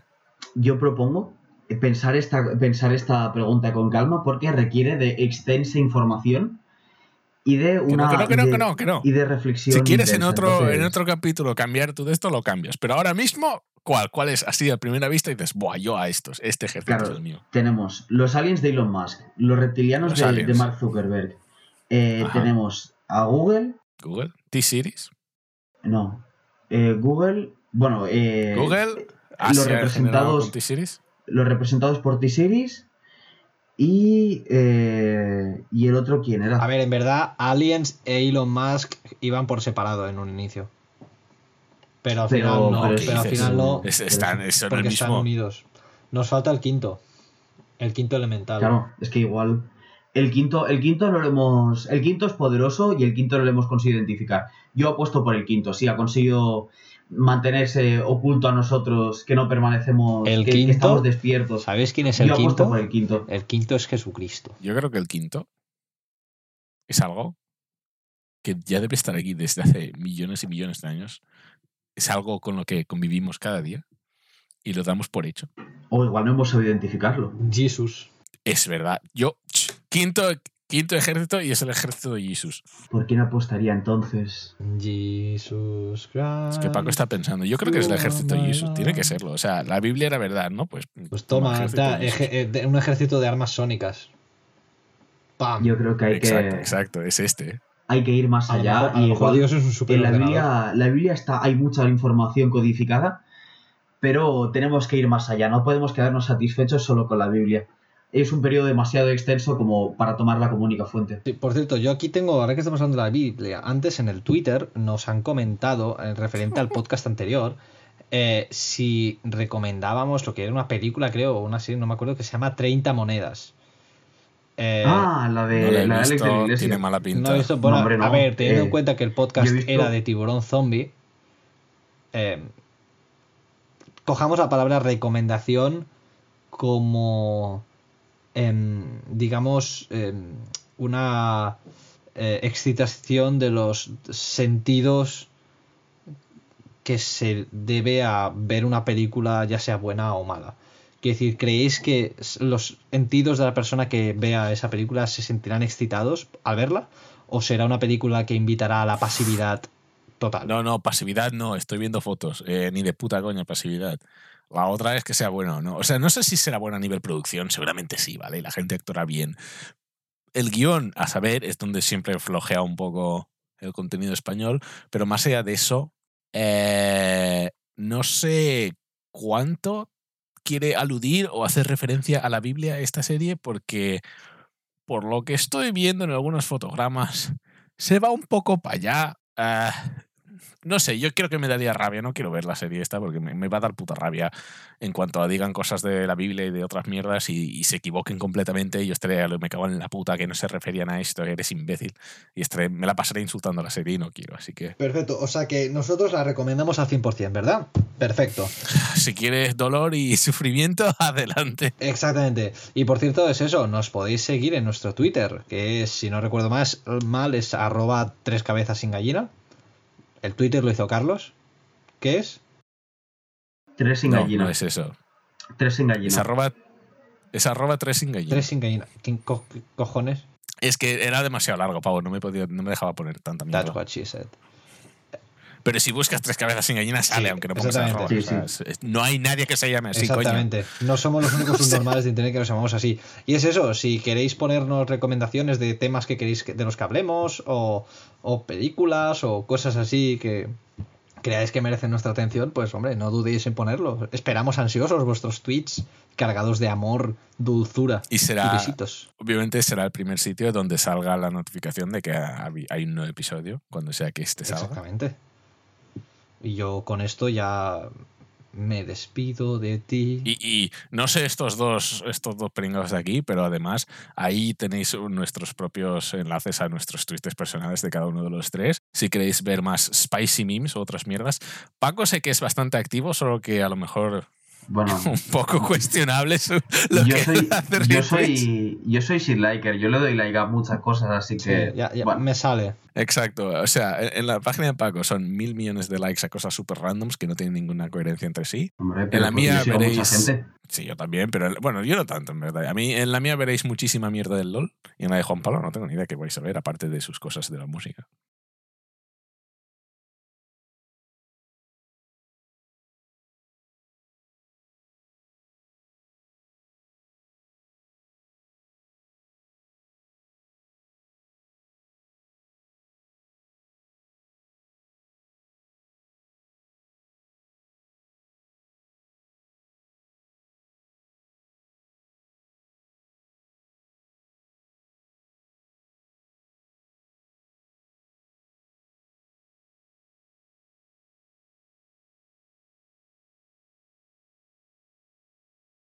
Pues cosas de la música sin más.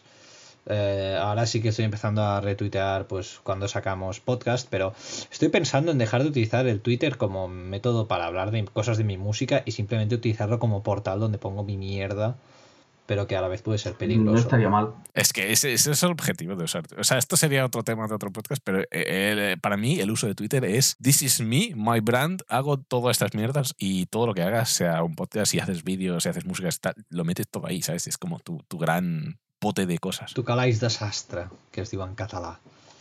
Perfecto, pues yo ya con esto ya Sí, con, yo me doy por satisfecho. con este Esperamos bizcocho- que la paja os haya ido hasta aquí, por cierto. Creo que esta puede ser una buena frase para acabar mis aportaciones a los, a los podcasts. ¿Qué, qué opináis? Eh, ¿Cuál? Espero que la paja os Espera, yo haya dejo de grabar ya, ¿eh? aquí. Yo dejo de grabar. No, pero A ver, desgraciados. que no nos hemos Paco despedido. se fue y dejó de Eh, grabar. que igual alguien se ha confundido, A ver, pero Juan que no pasa nada, que y sigue. yo, que este capullo ya se acaba de ir. Perfecto. Al parecer el audio Ah, de Paco sí, ha... sí, sí, sí, decir mucho más. Exactamente, o sea, ya vamos a cortar. Así que bueno, pues nada, yo me despido. Nuestro anfitri- anfitrión ha decidido abandonar el barco de- del audio. ha dicho, dejo de grabar y ha hecho ¡puf! Bu- buena estrategia, ¿eh? O sea, dejarnos aquí con la mierda de su capítulo y, y nosotros a ver si nos salvamos. Qué capullo, qué hijo de Claro, puta. es un desgraciado. Ay, no, que no puedo decir eso, que no me banean. Exacto. Así que nada, Paco, ya no se te oye, ya no estás grabando. Pero, oye, pues nada, em, pues nosotros nos despedimos con mucho cariño, con mucho amor. Eh, sed buenos, mm, centraos en estar bien vosotros y haced lo que necesitéis para sentiros saludables, tanto física como anímicamente. Que desde aquí os queremos un montón. Adiós, muy buenas y esta otra. Eh, sí, bueno, yo por mi parte, a pesar de las calumnias vertidas sobre mí, yo me despido con mucho amor hacia vosotros, eh, un corazón muy grande y la promesa de revelaros más verdades que igual no son tan verdades y que igual no queríais ni necesitabais oír. Pero con alguien tengo que compartirlas porque yo tengo mucha mierda en la cabeza. Eh, demasiada televisión por mi parte, demasiada televisión de mierda. Pero bueno, eh, me despido. No sé, no, no creáis tanta mierda y, y lo de siempre. Y tened un buen día.